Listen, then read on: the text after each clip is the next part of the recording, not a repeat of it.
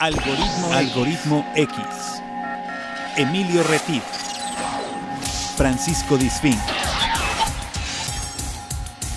Esto es Algoritmo X. Comenzamos. ¿Qué tal? Buenos días, buenas tardes o buenas noches, dependiendo la hora en que nos sintonices. Has llegado a Algoritmo X. Yo soy Emilio Retif.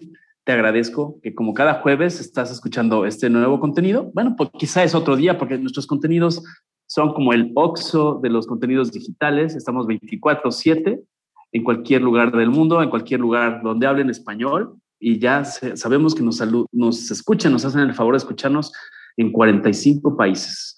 Y bueno, doy la bienvenida a mi compañero de conducción, Paco Disfink. ¿Cómo estás, Paco? Buenas noches, buenos días o buenas tardes. Hola, ¿qué tal? Bienvenidos a otro episodio más de Algoritmo X. Por supuesto, como dice Emilio, el oxo de, las, de, los contenidos de audio, pero aquí no te cobran en la otra caja, aquí te cobran en la caja principal.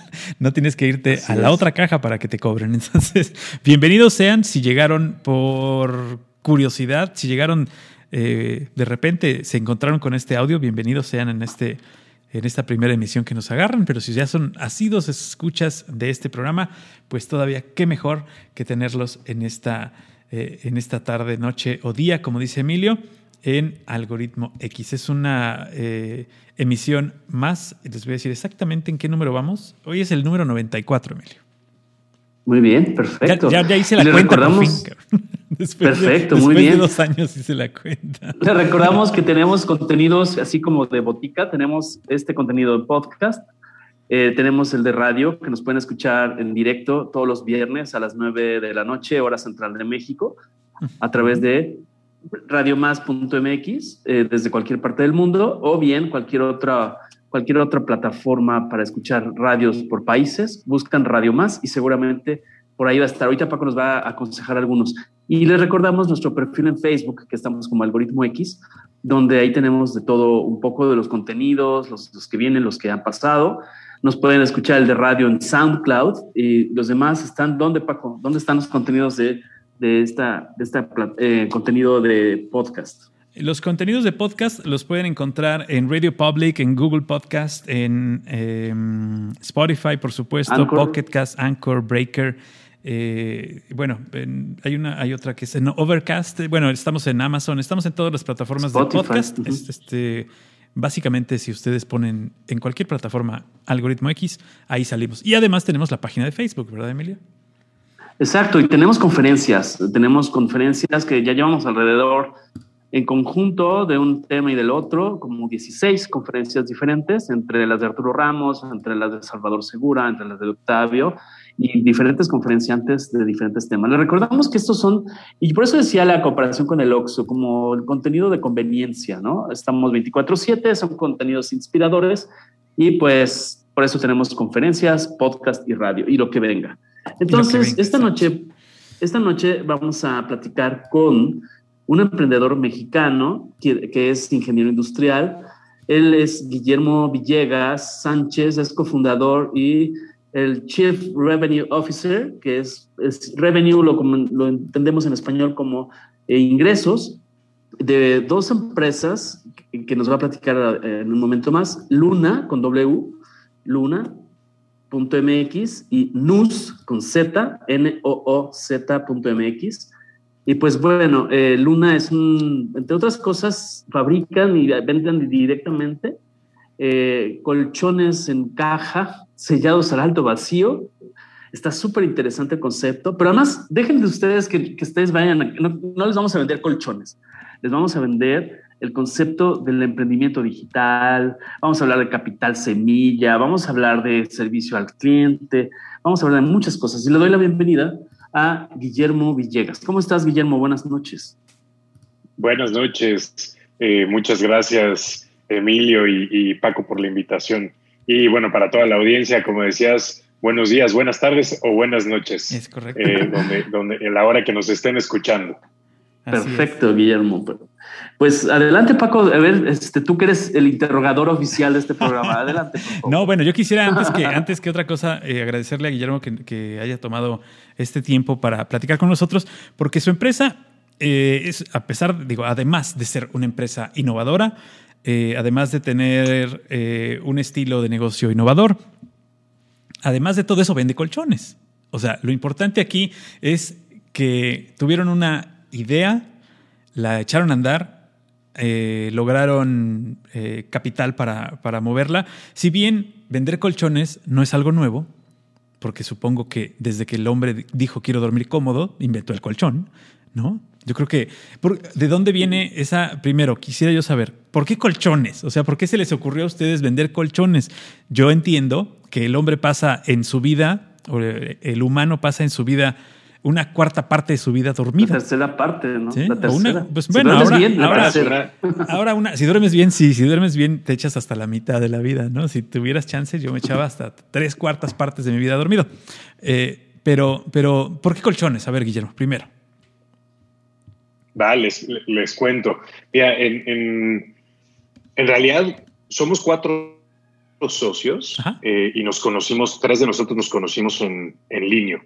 Eh, entonces, algo que nos unió es que todos estábamos, eh, pues, recién cuando arrancaba el tema de e-commerce en México, cuando empezó el, el- el boom fuerte, eh, vaya, ni siquiera Amazon había llegado a México, eh, pues llega esta gran incubadora de, de- de empresas en mercados emergentes que se llama Rocket Internet, eh, para poner este venture que, que es Linio ahora en, en Latinoamérica, ¿no? Eh, y, y ahí, curiosamente, pues llegamos eh, tres de, de- de los socios para contarles un poco acerca igual de, de- del contexto y de dónde vengo yo. Eh, yo estaba antes en, en Procter Gamble, en P&G, entonces, pues Ok. gran transnacional. Eh, ahí estuve este, casi cuatro años. Eh, la verdad es que una, una gran, gran escuela. Eh, pero siempre había tenido la, la espinita de emprender, ¿no? Eh, y desde que había estado en preparatoria, en la universidad, había tratado de poner proyectos, muchos que fallaron por, por un tema que yo adjudico a, a la falta de experiencia y, y- y que no estaba pues nada curtido en el tema de los negocios. Ok. Eh, y, y por eso decidí pues empezar mi, mi carrera en una gran empresa que fuera una, una gran escuela, eh, pero sin duda siempre eh, emprender era algo que, que tenía en la cabeza, ¿no? Y hacer algo propio. Eh, ahí es cuando se acerca conmigo el Linio y, y cuando digo, va, o sea, e-commerce eh, estaba pues completamente eh, booming en, en- en, apenas en México, ya en Estados Unidos con una atracción fuerte. Esto les hablo ahí 2014, eh, 2015, cuando, cuando pues hace siete años, cuando arrancaba todo este tema, ¿no? Seis, siete años. Y, y bueno, en ese, en ese momento, pues llegando al Linio, me di cuenta que eh, el mundo de las startups era algo bien distinto. Eh, para que se den una idea, eh, Emilio y Paco, cuando yo entré al Linio, eh, a mí me contrataron como el empleado 500 en México. Ok. Tres meses después yo estaba contratando al empleado 1000. Órale. Eh, entonces era un crecimiento brutal eh, en términos de, de, de headcount, en términos de los retos que habían. Y, y la realidad era que pues, éramos un montón de, de gente joven, eh, gente súper inteligente, muy capaz que, que Linio había logrado atraer, pero la verdad que, que también con, con, poca idea y con mucho capital para hacer y deshacer, ¿no? Eh, y creo que eso funcionó como una gran escuela. Eh, y viendo eso con, con, mis socios que conocí ahí en Linio, pues decidimos, oye, vamos a, a, a emprender, vamos a hacer algo. Eh, para esto, eh, uno de mis socios, William, eh, él es francés, eh, se viene acá en, a, a, México, él venía de, de Amazon de, de Inglaterra, eh, de Londres, eh, okay. se lo trae el niño a México. Eh, los dos trabajábamos en, en, una posición muy similar, veíamos ahí la parte de merchandising para distintas categorías en, en la TAM y, y, pues teníamos que viajar a distintos países. Y en un viaje a Colombia, eh, él tiene ahí un, unos temas con su visa que no se había tramitado bien eh, y cuando llega acá a México eh, lo deportan y bueno. ya no lo dejan pasar y se tiene que quedar en Colombia. Entonces imagínense la, la, situación. Eh, gra gracias a esto es que conoce a, a mi otro socio, a Carlos, que él fue quien se encargó de fundar Linio en Chile. Una vez que, que Linio en Chile pues arranca, ya tiene su primer millón de dólares de facturación, un equipo pues bastante robusto, eh, lo mandan a Colombia para llevar la categoría de hogar eh, y ahí pues llegan a, a, encontrarse los dos en Colombia por casualidad, eh, Will recién deportado, Carlos recién llegado y la esposa, ahora esposa de Carlos, en ese entonces su novia, Loren, que ella es ahora fundadora de Yema, pues se une también, se suma, vamos a poner algo, ¿no? Y ahí empezamos a platicar los cuatro, todo, imagínense, todo remoto, ya desde entonces nosotros ya andábamos en este tema de trabajar a distancia. exacto. Y, ahí empezamos a, a, trabajar pues distintas ideas de negocio.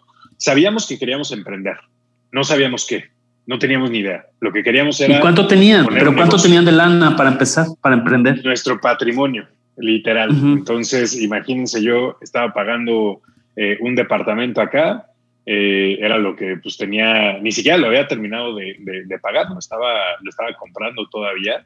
Eh, Carlos y Loren, igual, este, pues, lo, lo, que tenían, Will también, y pusimos todos, todos nuestros ahorros eh, para apostarle a, un negocio, ¿no? Eh, pero, ya me extendí mucho para responder la pregunta de Paco, pero todo el contexto va, va, a esto porque, eh, bueno, de cómo llegamos a los colchones, ¿no? Sí, y, y pues resulta que empezamos a seguir muchos medios distintos de, emprendedurismo, ¿no? O sea, nos encantaba seguir a TechCrunch, CB Insights, distintos fondos, eh, a, emprendedores relevantes de Estados Unidos y, de ahí sacar ideas, eh, ver qué, qué, se nos pegaba, qué cosas podíamos idear. Eh, y justo en ese momento surge una empresa que no llevaba ni siquiera un año en el mercado en Estados Unidos. es una marca que se llama Casper. ellos ya, ya hicieron IPO eh, y, esta marca pues surge eh, para atender la, necesidad del mercado de, colchones, ¿no? Y algo que me llamó mucho la atención es que eh, TechCrunch los nombra como una de las empresas más innovadoras de ese año, me parece, no me acuerdo si era 2014 o 2015. Y, y, bueno, esto despertó nuestra inquietud por ver pues, qué estaba pasando con la categoría de colchones en Latinoamérica, ¿no? y estando en línea, pues siendo un marketplace, pues teníamos también eh, acceso, exposición y, sensibilidad a, cómo se comportaba el consumidor en las distintas categorías en, online, ¿no? Y, claro. y nos encontramos algo fantástico, algo increíble, que era que la categoría de colchones era una de las categorías que más crecía eh, dentro de, de, la compañía. Entonces, ya la gente estaba comprando colchones en línea, lo cual de partida ya era un insight súper interesante, ¿no? O sea, por qué la gente estaba comprando colchones por internet. Eh, y otras cosas que nos llamaron la atención es, si bien era una categoría que crecía eh, con un momentum súper acelerado, eh, más acelerado que, otras categorías dentro de, hogar y, otros hard goods, ¿no? Era la que peor tenía índices de satisfacción al cliente. La peor. Peores reseñas, devoluciones, el, el Net Promoter Score estaba por los suelos. entonces ahí fue cuando dijimos, pues bueno, por algo esta, esta marca Casper pues logró tener ese premio, ¿no? O sea, realmente hay un tema con esta industria, hay algo que está pasando. Eh, y nos empezamos a meter. Primera decisión importante que tuvimos que tomar es dónde vamos a arrancar, ¿no? Eh, Carlos venía de Chile, él es boliviano, estaban ellos basados en Colombia, yo estaba en México. Pues, primera gran decisión es, bueno, ¿dónde, dónde vamos a arrancar todo esto? Eh, y, y, pues fue rápido decidir, pues con base en la oportunidad de mercado, solo por el tamaño de la población, decidir que México era la, la opción correcta. Eh, y entonces, pues Carlos, Loren, William, eh, arreglando ya todos los temas de, de, Suiza, el pobre, regresan a, bueno, vienen acá a México y empezamos a, a, montar lo que hoy es Luna, ¿no? Oye, ahí nos dimos perdón, Carlos. perdón, Guillermo, perdón, el tema, este, por ejemplo, ok, te inspiraste o se inspiraron en Casper, se, se inspiraron en un modelo exitoso, en toda la parte de, de, los introyectos del consumidor o lo que se llama insights del consumidor relacionado con la experiencia de compra de un colchón. Ahora, el siguiente paso, bueno, tenían sus ahorros, ¿no? El siguiente paso, ¿cómo fue? ¿Cómo lo vamos a fabricar? ¿Lo vamos a comercializar? Teníamos en México al menos grandes competidores en la mente eh, no sé, ahorita los que se me vienen, Atlas, Dormimundo, eh, no sé cuál es el otro, el del osito, ¿cómo se llama? Bueno, pero... Springer, todos. Ah, Springer. ¿Cómo, ¿Cómo entrarle ante esos gigantes, más esas tiendas departamentales, pues, de muchos conocidos aquí en México, de alta, de media gama? ¿Cómo, cómo se se aterriza toda esta idea? A ver, platícanos un poco ese proceso. Perdón que te haya interrumpido. No, no, no, para nada, está perfecto, Emilio. Y, justo, mira, ese, ese es el punto, lo siguiente que tuvimos que tocar, ¿no? O sea, fue entender el mercado, cómo estaba configurada la industria en México. Eh, y nos dimos cuenta que, que, realmente algo, algo muy interesante era que cuando ves la oferta, que ya ha ido, ha ido mejorando considerablemente en los últimos años, eh, pero cuando veías en ese entonces la oferta de, de, lo que te ofrecían los colchoneros tradicionales, te encontrabas que habían eh, pues mucho, mucha oferta de colchones de resortes. Que los colchones de resortes es tecnología, eh, para que sean una idea, que llevamos utilizando más de 100 años. Entonces, no es nada nuevo. La, la, la, disrupción y la innovación que ha habido ahí ha sido prácticamente nula. y en, en México, 80% de los colchones que se vendían eh, eran de resortes. Cuando en lugares como Europa, eh, ya una gran mayoría de los colchones, eh, más, de, más de la mitad, ya eran colchones pues, 100% de espumas. Y, esto por el tipo de soporte y confort que te puede brindar, durabilidad que puede tener un, producto de espuma de poliuretano versus un resorte, ¿no? Y no rechina, entonces nos encontramos, y no rechinan además. pues mira, ya, ya hay ahorita resortes también encapsulados y, muchas cosas que, que, no, que son buenas. Suspensión de aire. Pero, exacto. Eh, pero, pero pues hay un punto indiscutible que es que al final el resorte pues es un montón de aire también, ¿no? Y, finalmente cede. Eh, y, y, eso a la larga, yo, yo como lo explico es eh, pues ustedes saben cómo, cómo funcionan los brackets, ¿no? Cuando te hacen ahí el, tratamiento de, ortodoncia.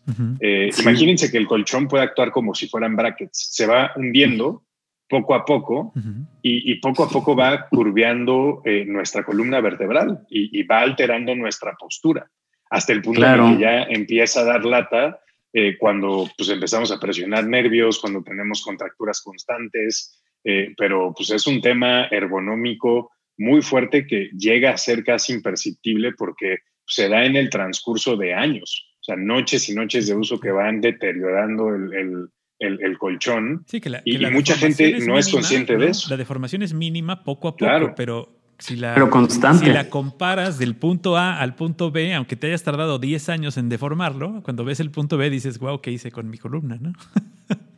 Ya es una maca, exactamente. Y, ahí, y ahí duermes ocho horas al día. O sea, imagínense el impacto que estás creando sobre tu cuerpo pues, de manera inconsciente. Y estás inconsciente, entonces no te das cuenta. Definitivamente yo siempre he tenido la, la creencia de que tienes que invertir en un buen colchón. No puedes comprar el colchón más barato. ¿Por qué? Porque es donde vas a pasar más tiempo. Así sencillo, si tú mides el tiempo que estás en tu casa, ahora no, ahora claro, el, 2020 nos vino a romper la madre a todo esto, pero ahora, ahora cuando sales de casa vas a trabajar, vas a la escuela, vas a, a donde tú quieras, vas al súper. Cuando regresas a tu casa, el don, en donde vas a estar más tiempo es en la cama. ¿No? Entonces, bueno, pues hay que invertirle. Es como comprarse un buen par de zapatos. Si los vas a traer puestos todo el día, pues cómprate algo que no te saque callos, ¿no? o sea, es, algo así como que del balance, pues no, no seas codo en esa parte, ¿no? No, sin duda, sin duda alguna. Y, y, al punto que, decías, Emilio, eh, ya viendo cómo estaba configurada la industria, algo que, eh, que nos dimos cuenta es, bueno, había una gran oportunidad de disrupción y nosotros teníamos que concentrarnos primero en el producto, ¿no? ¿Qué producto podíamos diseñar que realmente se fuera a adecuar al consumidor mexicano? Nuestra premisa inicial era muy simple, un colchón, ¿no? Sabíamos que un colchón, y, lo decimos ahora, ¿eh? es dificilísimo poder crear algo que sea perfecto para absolutamente todos los gustos y todos los cuerpos, ¿no? Eh, sin embargo, sí creemos firmemente que puede haber opciones que sean ergonómicas, que sean durables y, que provean los beneficios necesarios para dormir mejor. Eh, y, eso es lo primero que queríamos buscar. Entonces, lo primero fue buscar a alguien que nos ayudara a fabricar esto para que nosotros nos pudiéramos enfocar en donde íbamos a agregar más valor, que era en buscar el diseño correcto y luego agregarle todos los beneficios comerciales que iban a ser los que nos iban a ayudar a ser disruptivos en la industria. De, partida, lo primero que hicimos que, eh, en un inicio era, era muy loco y recuerdo que, los primeros fondos de inversión a los que pichamos decían, no, hombre, están, están locos, fue ofrecer 30 noches de prueba. Entonces, algo que, que no se veía en la categoría. Para que se den una idea, en, nada. Eh, en Liverpool, por ejemplo, en casi nada, ¿no? y e-commerce ha, roto mucho de eso, ¿no? Sí, sí. Y, eh, pero, finalmente, algo que me impresionaba es tú llegabas al piso de venta de colchones y, habían en, las columnas estos marcos que decían, eh, pues, una vez comprado ya no se aceptan devoluciones, ¿no? O sea, es una categoría que ya no hay, ajá, ¿no? Exactamente. Y, tiene mucho sentido porque finalmente pues, estás durmiendo ahí, sudas un montón. Sí, es un colchón casi una prenda íntima, ¿no? O sea, es, de verdad eh, algo, algo bien delicado. Eh, pero sin embargo, o sea, esto implicaba que si tú como consumidor pues cometías un error, imagínense, pues tenías que ir a una tienda, probarlo en cinco minutos, probabas 15 modelos, con eso tomar una decisión y la regabas, la regabas para 10 años, ¿eh? Claro. O sea, no, no, había vuelta atrás. Porque además, Guillermo, entiendo, ok, ya vimos en este recorrido breve este, la, idea, cómo surge. Pues habían reunido sus ahorros, pues no sé si nos quieres decir cuánto era el punto de partida, y luego ya buscaron a quién lo fabricar, con un algo que fuera disruptivo. Y además, en la línea de, de este producto, pues necesitas al menos tener colchón individual, colchón matrimonial, colchón queen y colchón king size, ¿no? Entonces, ¿cómo le van haciendo? ¿Cuál fue el primer inventario? O sea, con el dinero que tenían y todo el proceso, ¿cómo fue? O sea, ¿con cuántos colchones empezaron y cuál fue el modelo inicial? Porque además, entiendo que además es quién va a ser la página y cuál va a ser el motor para estar mostrando los productos, la pasarela de pagos. O sea, aquí viene ya un tema que no es nada más se me ocurre vender espejitos o se me ocurre vender cajas de Kleenex, sino todo el proceso de este modelo de negocios. Platícanos un poco. No sé si me expliqué, Guillermo. Sí, no, sí, totalmente. Y, mira, acá creo que algo bien importante es, pues nosotros éramos eh, cuatro jóvenes eh, que, la verdad es que teníamos bien poquita lana, ¿no? Entonces teníamos un constraint de, cash bien fuerte eh, y, teníamos una idea que sabíamos que era ganadora. Entonces, parte de lo inicial que teníamos que, hacer era pues, asegurar que tuviéramos un proveedor que nos diera flexibilidad. Entonces, eso sin duda alguna. O sea, no, no, no podíamos tener un proveedor que nos fuera pues, amarrar a cantidades eh, que nos fueran a tronar, ¿no? O sea, teníamos que hacer algo flexible que nos diera eh, pues flexibilidad.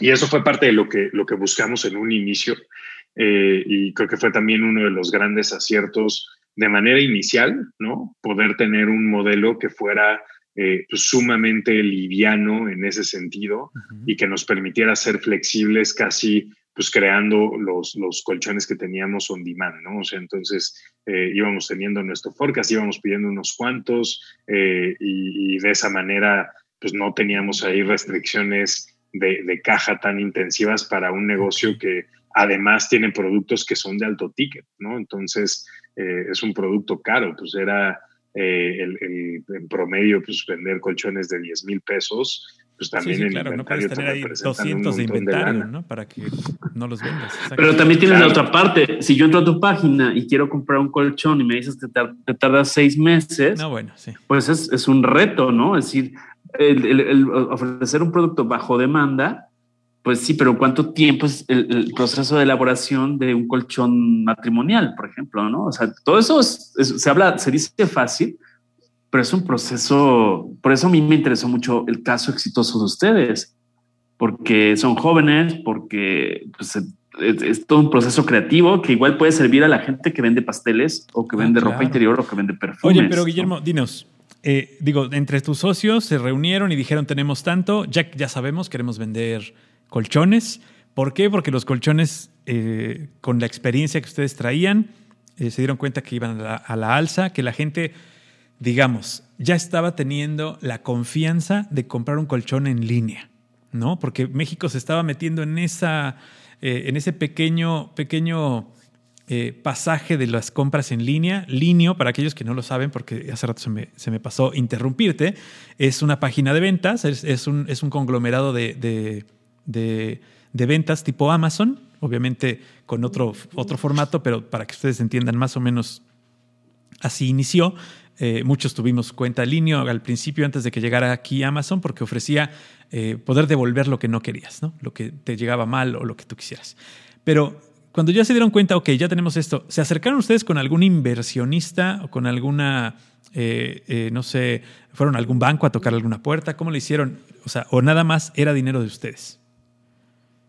Mira, en, un inicio era dinero de nosotros para arrancar, pero solo para darles una idea, eh, nosotros de que empezamos a, de que gestamos la idea, de que decidimos, ok, vamos a poner Luna, ¿no? que ni siquiera teníamos el nombre en ese entonces a que lanzamos, tardamos aproximadamente nueve meses, unos nueve, diez meses en lo que se fue gestando todo el proyecto, que teníamos el, diseño del producto, pasamos por muchos prototipos, eh, de, decenas de prototipos que tuvimos que probar, que teníamos que testear, eh, hacer la página, eh, configurar todo. Entonces, finalmente era igual también la, parte de e-commerce, y más ahora, no era algo tan, tan complejo, honestamente, ¿no? Entonces ahora, incluso entonces, pues nosotros levantamos la página en Shopify, eh, ya existían pasarelas de pago como Conecta, que eran pues fáciles de, integrar, de implementar.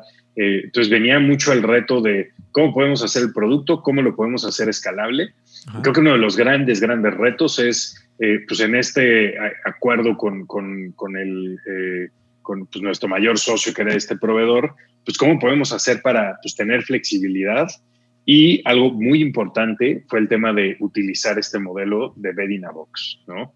Eh, que el modelo de Bed in a Box es, imagínense que hay una máquina, como si fuera una pata de elefante, que le imprime 50 toneladas de presión al colchón, eh, entonces lo dejas hecho eh, como si fuera un, imagínense, del grosor de, de, un duvet, como de unos 3, eh, 4 centímetros, y luego se enrolla como si fuera un chocorrol y se mete a, una, una, caja, ¿no? Eh, exacto, y así se envía sellado al alto vacío. ese también era un gran punto que teníamos que nosotros replicar en México. No era una tecnología que nosotros hayamos inventado ni que hubiéramos reinventado la, la, o encontrado el hilo negro, era algo que ya se estaba haciendo en otros países desde hacía 15 años. Entonces, eh, era algo que simplemente no había llegado a México porque pues las grandes marcas estaban muy cómodas, ¿no? Y, sin cero challenge y cuando eso ocurre, pues, lamentablemente ahí hay, hay, muy poca innovación y el consumidor no la ve. Pero pues la tecnología ya existía afuera. Nosotros lo que hicimos fue traerla a México. Eh, ¿Y qué ventajas nos dio eso? Que desde el día uno podíamos entregar a nivel nacional. ¿no? Desde el día uno, utilizando paqueterías, pues nosotros teníamos la posibilidad de, en, cuatro o cinco días hábiles, que tú tuvieras tu colchón, fuera en Ciudad de México, fuera en Mérida, fuera en donde sea. Claro, porque eh, bien lo dices, eh, eh, comprar un colchón en línea yo se los voy a contar y no debería, no debería, pero se los voy a contar. En marzo del año pasado, un día antes de que anunciaran que las tiendas tenían que cerrar sus puertas, fui y compré un colchón y quedaron de traérmelo a la casa. Pasaron dos meses de pandemia sin colchón. Pero no fue con ellos. No, no, obviamente no, fue con Liverpool, obviamente. Eh, porque bueno, se fue, fue, el, fue el peor momento porque fue el día anterior a que se cerrara la tienda, a que nadie sabía qué iba a pasar con la pandemia, ya saben, andábamos todos como hormiguero tapado, eh, todos vueltos locos y eh, bueno, pero el problema fue, el problema es que ellos subcontratan también gente que, envía, porque pagar un envío de un colchón con lo que pesa un colchón normal, un colchón, digamos, antiguo, de, los normalitos, eh, tienen que venir dos, eh, ayudantes cargándolo, tienen que traer un megacamión para traerlo. Es una logística que no se la deseo a nadie, ¿no? El hecho de comprar un colchón tradicional. Y, creo que el, formato que ustedes eh, traen a México, porque bien lo dices, no inventaron el hilo negro, este, no descubrieron eh, eh, eh, el dorado, ¿no? Simplemente fue traer esta nueva, esta nueva forma de hacer negocios a México en donde pueden traerte un colchón a tu casa en una mensajería normal con un costo adecuado, sin ni siquiera cobrarte extra, ¿no? Porque creo que esa era una de las grandes desventajas de comprar un, un algo caro, un algo, un algo grande. A lo mejor eh, estamos muy acostumbrados a pedir por Amazon libros, este, discos en ese entonces, en el año 2000, pero, pero cuando empezamos a poder pedir cosas grandes como un comedor, una sala, lo caro es el envío. A veces sale más caro el envío que lo que estás comprando, ¿no? Y aquí ustedes vienen a hacer ese, ese, rompimiento. Exacto. Y, justo creo que eso fue algo que, nos ayudó bastante a poder acceder a una escala eh, pues ya a nivel nacional, ¿no? Y, justo lo que les contaba es, en ese momento, esos, ese, ese periodo de nueve meses, pues nosotros nos fuimos agotando todo el, capital que teníamos, ¿no? Empezamos a contratar algunos interns. De hecho, un, movimiento que hicimos que, eh, para muchos ha sido interesante es que eh, pues nosotros queríamos que la página diera confianza, ¿no? Finalmente pues éramos una marca nueva, eh, íbamos a ofrecer 10 años de garantía, entonces el consumidor tenía que tener certeza de que pues, nosotros éramos una marca confiable. Y parte de lo que hicimos fue pues, aprovechar nuestro footer para poner la dirección de la razón social. Y dijimos, oye, pues queremos poner una dirección que cualquier persona que vea en México pues la pueda reconocer, ¿no? Entonces dijimos, pues vámonos a rentar unas oficinitas pequeñas que puedan actuar también como showroom eh, en Mazarik, ¿no? En una avenida icónica de la Ciudad de México, que además pues nos ayude a tener ahí una, una presencia de marca fuerte. Y hicimos una apuesta, eh, la verdad es que era un, edificio en, en Mazarik, en, Polanco, en la Ciudad de México, eh, bien viejo, este, algo eh, completamente que no, no, uno no se imaginaría que está ahí en, esa avenida, ¿no? pero era lo que nosotros podíamos pagar. Y, pues entre eso, pagar los prototipos, los envíos, pagar el, el diseño de la marca, del sitio web, empezar a contratar algunas personas, pues para cuando nosotros lanzamos ya no teníamos ni un peso, ¿no? Y, yo me acuerdo que cuando yo le dije a, mis papás, eh, mis papás me dijeron, pues mira, es, eh, está padrísimo, ¿no? Pero pues ahorita tienes un trabajo estable, has tenido una buena carrera, si te quieres aventar, pues te avientas y nosotros te echamos porras, pero ahí, hasta ahí llegó, ¿no?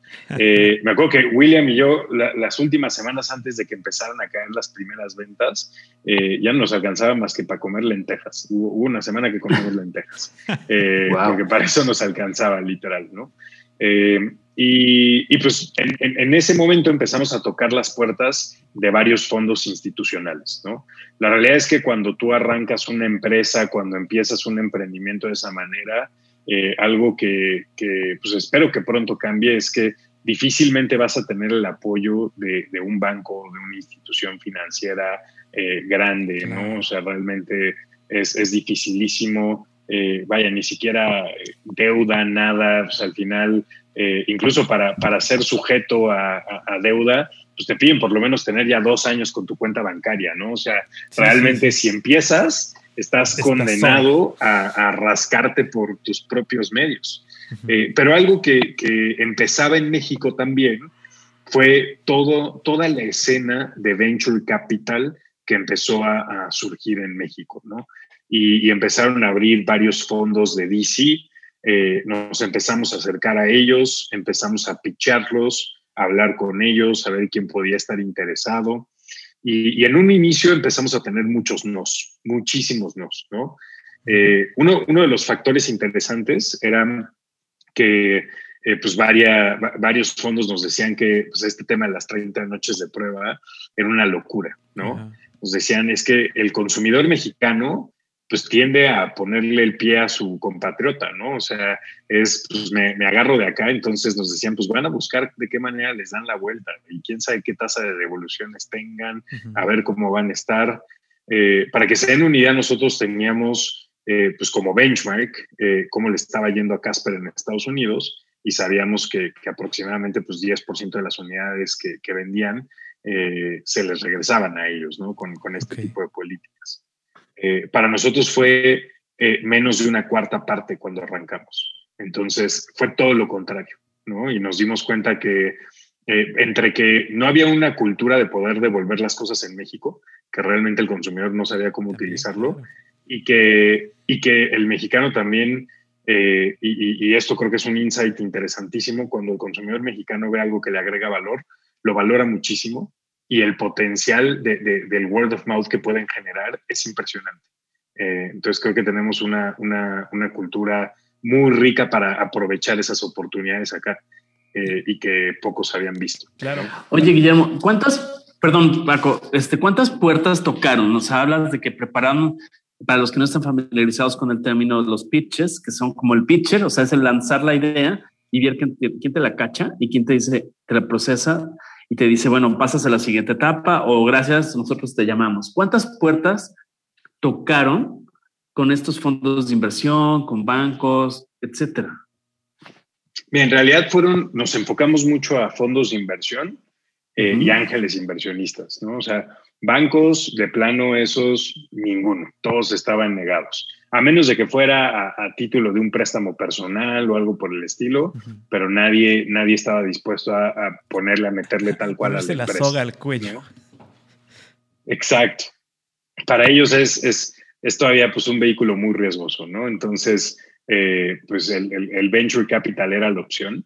Y, la verdad es que fuimos con muchos. O sea, yo, te diría, probablemente fueron eh, pues decenas de pitches los que tuvimos que hacer, eh, ir a hablar con distintos fondos, distintos partners.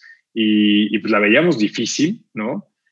para, para, levantar esta primera ronda de, capital semilla, hasta que llegamos a Mountain Nazca, que en ese entonces eran solo Nazca Ventures. Eh, y Mountain Nazca, uno, de los partners, eh, Héctor Sepúlveda, eh, que, que, es un tipo, me parece un genio y con gran, gran visionario, además que, que, venía de, de operar, de, de, ser emprendedor, decidió apostar por nosotros, ¿no? para, que se den una idea, pues él, él es alguien que también le ha echado ojo a Kavak, a Urban, a Ben Frank, eh, a, a, Petsy, a distintas empresas del emprendimiento mexicano, eh, y pues siendo ya, yo diría, eh, probablemente uno de, los mejores fondos de VC de la TAM. Y, y, bueno, Mountain Nazca en ese entonces decide apostarnos, ¿no? Ven que hay algo. ahí es cuando levantamos nuestra, nuestra primera ronda por, por, un millón de dólares y empezamos con eso a, a, desarrollar más la idea, a crecer, eh, nos dio la, oportunidad de ser un poquito más locos. Parte principal de lo que nosotros veíamos, por ejemplo, en un inicio, era precisamente esto que dices, Paco, que, muchas personas viven cuando compran productos de big ticket. Y ni siquiera eh, en e-commerce, ¿eh? es, o sea, cuando compras un mueble, te pasa lo mismo si lo compras en una mueblería o en una departamental. Tiempos de entrega larguísimos. Eh, no sabes cuándo te va a llegar, si lo van a tener que volar. Y, a veces ni eh, siquiera existe. Tú vas a una tienda como, como que pareciera que es lo más serio, como una tienda, una tienda ancla de un centro comercial, eh, y te dicen, ok, sí, este comedor está muy padre. Tenemos que avisarle al proveedor y de ahí viene la fabricación del mueble y de ahí te llega a tu casa. Dices, güey, o sea, uno no tienes, uno así que me puedas vender, que pueda yo usar la semana que entra, ¿no? Nada. O sea, me caso la próxima semana. No, así de verdad, o sea, y yo dices, bueno, ¿cómo es posible que, claro, obviamente ellos están pagando otras, otras cosas y creo que aquí eh, una de las, de las cosas que fue, eh, pues, más, más que le sumó más al emprendimiento de ustedes fue que ustedes los hacen, ustedes los venden y los entregan directamente. Esa parte creo que evita un montón de pasos en los que las tiendas se atoran, ¿no? Porque ahorita ustedes ya le venden a las tiendas. Sí, no, ahorita, ahorita nosotros ya, ya, ya, estamos en, pues en varios canales distintos. Exacto. Eh, pero creo que una de las grandes apuestas en un inicio eh, sobre todo para forjar la marca y, en este espíritu de pues, ser disruptivos en la categoría. Eh, y, algo que hicimos que, igual a, muchos fondos les sonaba como algo loco, fue eh, pues darnos cuenta que las paqueterías en México pues también no es que todavía estaban listas ya para el reto. Estaban en pañales, exacto. sí, estaban en, en pañalísimos y, Amazon iba llegando y Amazon iba llegando con su propuesta de Prime de yo te entrego el día siguiente, ¿no? Y, y, como lo sabemos y lo hemos visto con Uber, con Rappi, con todos estos productos digitales, la adopción del consumidor mexicano es rapidísima. Entonces, eh, hoy el consumidor mexicano ya está acostumbrado a que la compra en Internet, para los que lo hacen a través de Amazon, es para que te llegue al día siguiente. Sí, ¿no? sí, claro. Claro. Entonces, quien no tiene esa propuesta está fuera. Eh, claro. Yo leía una nota, ayer o antier leía una nota interesantísima donde eh, Jeff Bezos presenta su primera propuesta de Amazon hace unos, eh, ¿qué será? Hace muchos años, seguramente, no, no, sé, no, no, no te puedo dar exactamente la fecha. y uno de los que estaba en el público, ni siquiera era uno de los inversionistas ni nada, dice, yo te, sugeriría que le vendas tu idea a Barnes Noble y te retires, porque tu, tu, marca no tiene para dónde jalar. Y bueno, pues 20 años después este, es la empresa más grande, ¿no? eh, creo, que, creo que también eso es importante eh, reconocer en ustedes que no se echaron para atrás cuando se to les tocó comer lentejas, ¿no? Sí, no, sin duda. Y, eso que fue bien difícil, ¿eh? De verdad fue, Paco Emilio, un, momento que decíamos, híjole, ¿en qué momento nos metimos acá, no? Eh, ahora que, que, lo veo hacia atrás, híjole, son tiempos eh, bien padres, muy emocionantes, ¿no? Eh, mucha enseñanza, no que lo que venga después, sí, aprendes muchísimo y es un crecimiento personal y profesional impresionante también, ¿no? Oye, Guillermo, yo quisiera que nos platicaras un poco más profundamente, porque hay varias versiones al respecto de los famosos pitches. Yo oigo, oigo muchos casos donde dicen, es, que el pitch es de elevador, o sea, lo que le puedas decir a una persona en un elevador, ese es un verdadero pitch. Bueno, puede ser parte, como puede ser un pitch telefónico para que te den una cita, como puede ser un pitch de decir, oye, quiero tomarme un café contigo para platicarte mi idea, pero ¿cuánto tiempo se llevaron en consolidar ese pitch que tuviera todo el modelo financiero, el modelo de negocio, que llevaba, porque claro, no podía hacer una presentación de seis horas, pero tampoco podría ser un pitch de elevador para decirte en qué consisten mis colchones y, y, cuáles son mis garantías y cuál es mi mercado. Platícanos un poco para los jóvenes que están con esa idea de que un pitch de su proyecto digital se hace sobre las rodillas. Claro. Mira, ahí eh, creo que un, punto bien importante es que eh, un pitch es, al final es, la acción de eh, ir con alguien y presentarle tu idea, ¿no? y muchas veces pues, lo, lo, vas a soportar con un deck que va a ser la herramienta que vas a utilizar como una presentación para pues, mostrar justamente eh, qué es lo que quieres hacer, ¿no? Y va, va, evolucionando a medida que va evolucionando tu negocio también. Eh, pero sin duda alguna el tema de, de, tener un elevator pitch, aunque sea algo que suena medio trillado y tal vez en el mundo de emprendedor eh, y, con todo, todo el, el, tema más mediático que a lo mejor Shark Tank ha, empujado ahí a, a, la mente de la gente, es algo que, si bien no les diría es la media, o sea, no es algo que, va a ser el estándar de cómo vas a pichar para nada, sí es clave, ¿no? Porque nunca sabes a quién te vas a topar, cuánto tiempo te lo vas a topar, y, no hay nada como pues tener la capacidad de poder resumir tu negocio a un minuto.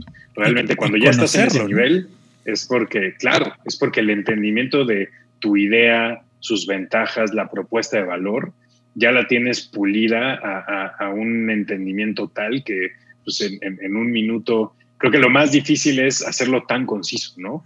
Tan conciso y que al mismo tiempo sea potente, sea poderoso, eh, es lo que es complejo. Entendible. Ahora, llegar a eso, claro, llegar a eso es lo que a veces creo que, y, para la audiencia, eh, para, para que esto agregue valor, ¿no? Es lo que a veces eh, es, es difícil, ¿no? O sea, porque muchas veces tendemos a pensar que lo que tengo que hacer es pues, redactarme eh, cuál va a ser el pitch de un minuto eh, y realmente no va por ahí. O sea, por donde va es por entender cuáles son los fundamentos del negocio, eh, cómo lo vas a construir, cuáles son los economics que vas a tener, cuáles van a ser tus fuentes de revenue, cuál es tu visión a largo plazo del proyecto, cómo vas a vender el equipo y el background del equipo que está haciendo, porque los fondos en, en una etapa de capital semilla muchas veces no le invierten a la idea la idea puede ser muy buena, pero si el founding team es un asco, pues va a ser un asco aunque la idea sea buena, ¿no?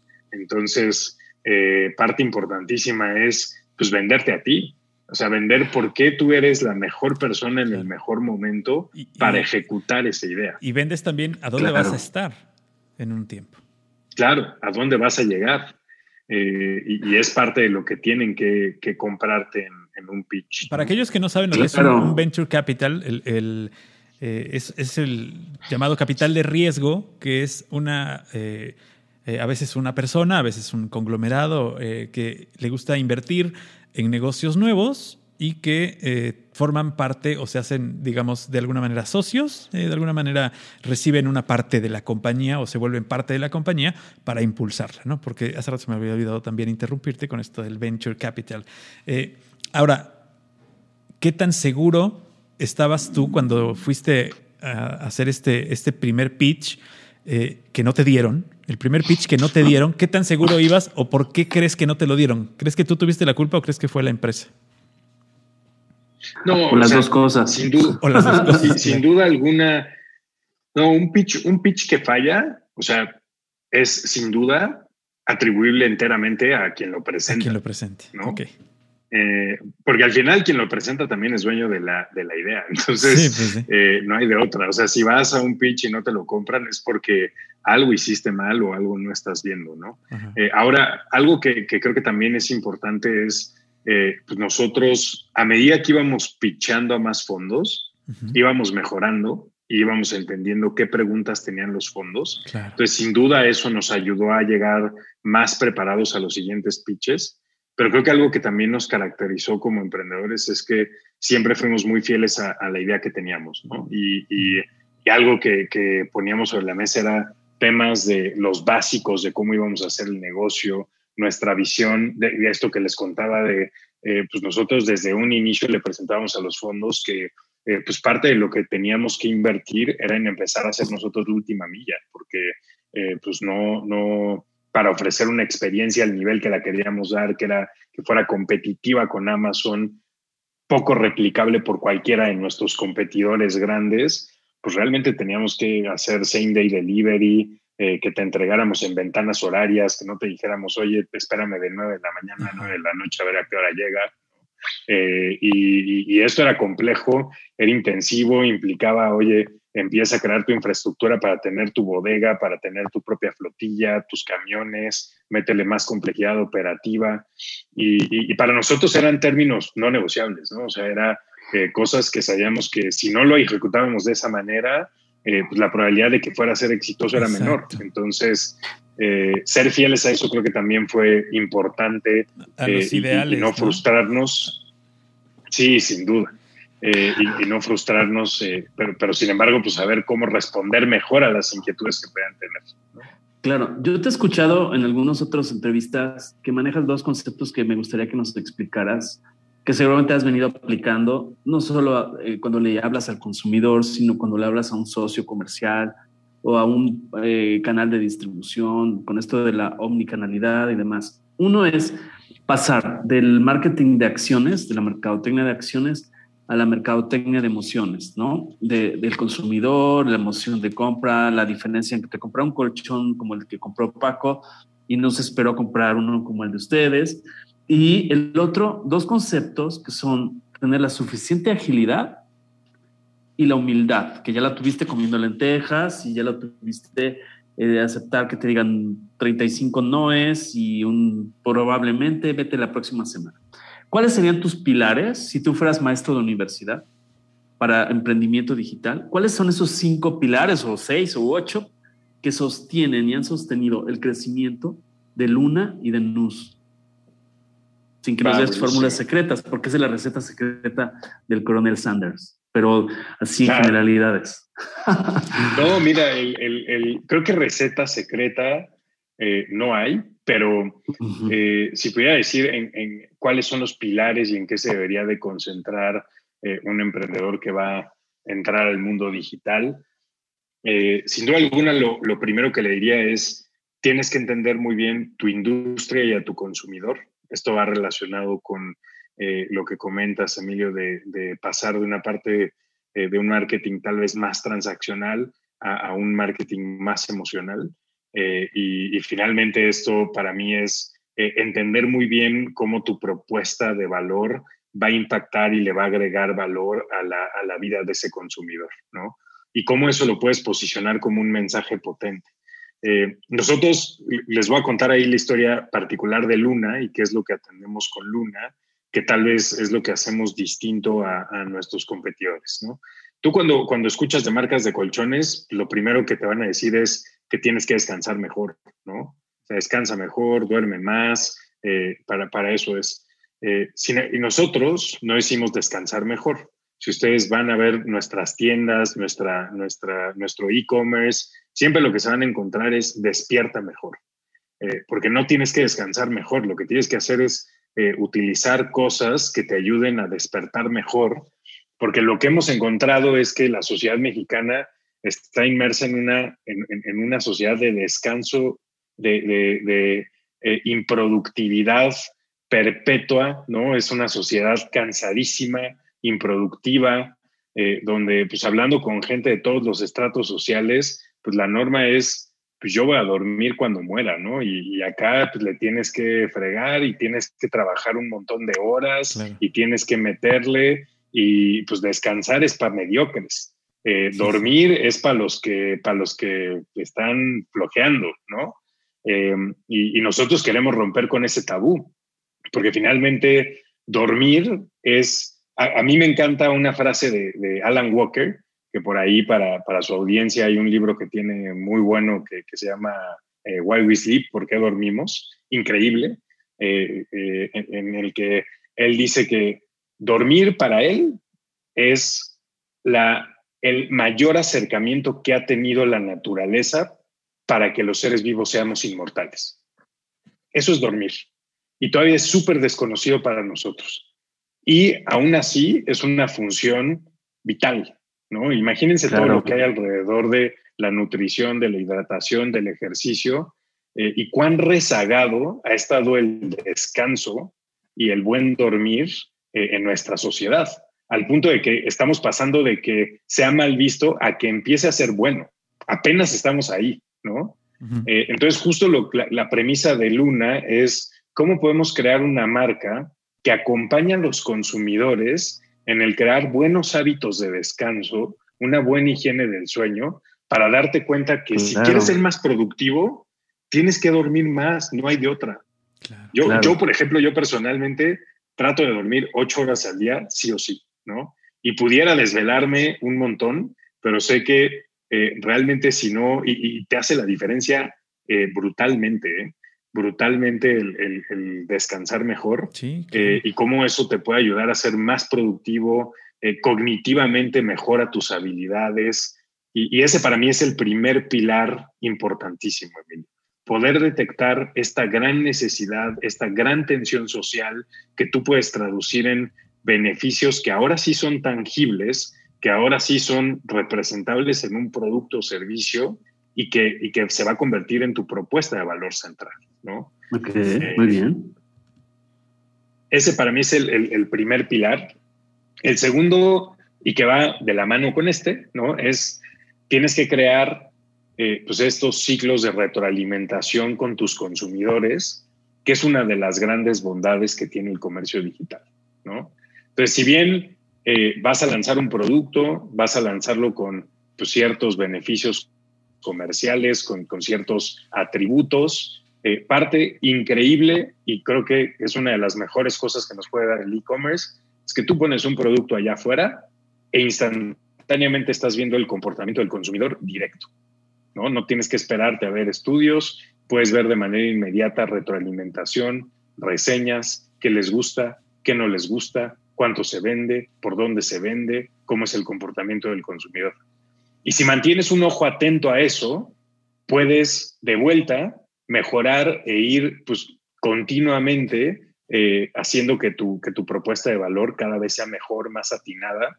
Eh, y, creo que parte importantísima es no perder como esas conexiones eh, con, con la, parte de, que está de frente en el, en el, campo de batalla con los clientes, tus vendedores, la gente de servicio al cliente, pues puede generarte un montón de retroalimentación que es bien positiva para el negocio eh, y que, que, eso es algo que te da la agilidad para poder iterar eh, y, ser disruptivo, ¿no? Creo que eso es segundo pilar fundamental, ¿no?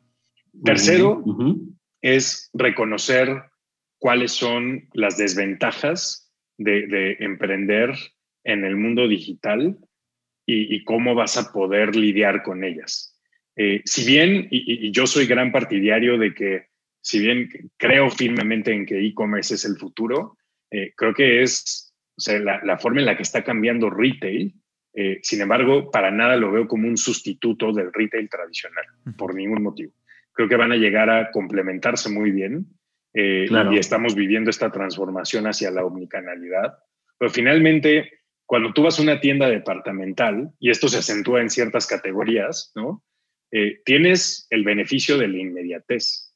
No tengo que esperar absolutamente nada. Yo voy, me pruebo algo y salgo con eso. Si quiero, ya casi que está puesto, ¿no? Claro. Eh, y una cosa también es eh, pues toda la tensión que existe entre el momento del, del que das el clic de hacer el pago hasta que llegue el producto, lo pruebes y veas que, sea satisfactorio. Y eso es algo que el e-commerce difícilmente va a poder cerrar la brecha contra lo que hace el, retail tradicional, ¿no? En el retail tradicional estás ahí en la tienda, ahí te lo pruebas, ahí lo ves, ahí lo compras, ahí te lo llevas. O sea, la certidumbre es total. E, en el e-commerce lidiamos con un tema de eh, ambigüedad, de que el consumidor no sabe en qué momento le va a llegar, si le va a gustar, si le va a quedar, si le va a funcionar, ¿no? Eh, y por eso, pues la forma en la que tienes que lidiar con eso y parte de lo que tienes que considerar en tus economics es que tienes que dar políticas muy flexibles para que el consumidor decida, porque tú no le estás dando la oportunidad de verlo de frente antes. Está casi que comprando sin ver, ¿no? Eh, y esto viene también de la mano con todo lo que tienes que hacer en temas de marketing de contenidos. ¿Cómo puedes eh, pues de alguna forma mitigar esto con toda la información eh, y los contenidos y recursos que le vas a dar a, tu consumidor pues antes de la compra para que la haga de forma informada, ¿no? Eh, algo bien, bien importante y que, que, muchos emprendedores que van en la parte digital no consideran es e-commerce también es un tema de expectativas, ¿no? O sea, si también tú pones expectativas muy altas sobre tu producto y luego entregas otra cosa, eh, pues vas a quebrar completamente la experiencia. Y, si no pones las expectativas al nivel que lo va a requerir el consumidor, pues nadie te va a comprar. Entonces, eh, es una línea bien delgada entre eh, manejar correctamente qué recursos pones a disposición de tu consumidor para que, para que pueda informar su compra, ¿no? Claro. y, y, finalmente, último pilar, Emilio, es el tema de eh, el producto o servicio que vas a dar, ¿no? O sea, sin duda, claro. parte central de esto es cómo todo este conocimiento, que si se dan cuenta mucho es centrado en el consumidor, eh, pues lo inviertes a, tu producto o a tu servicio. Eh, para mí eso sería un poco la, la, receta. No, pues, excelente cátedra, maestro. Está usted contratado para maestro de universidad. A ver, Paco, adelante. Sí, en efecto, estás contratado para, para, que puedas darle una plática a aquellos que están empezando a pensar en tener un emprendimiento, en buscar una buena idea, en apropiarse de una idea que ya existe o de un negocio que ya existe y mejorarlo. No tan, o sea, no se trata de inventar el hilo negro ni de descubrir el agua tibia, sino de ofrecer una mejor agua tibia o de ofrecer un mejor hilo negro.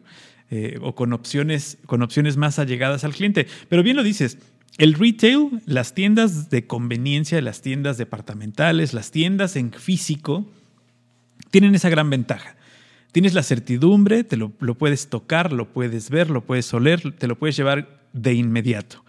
Pero también las oportunidades que tuvo el e-commerce en un principio, hace pues ya más de 20 años en México, muchas empresas que no existen ya el día de hoy es porque en lugar de oportunidades daban problemas.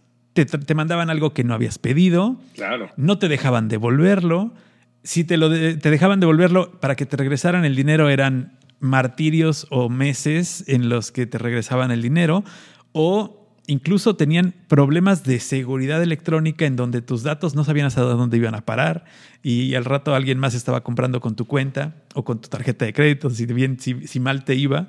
Entonces, creo que esta, esta parte en que empresas como la tuya y como otras más han invertido en darle seguridad al cliente, eh, cierra, cierra mucho este, este espacio y, y, tienes toda la razón. El mexicano no está acostumbrado a regresar un producto.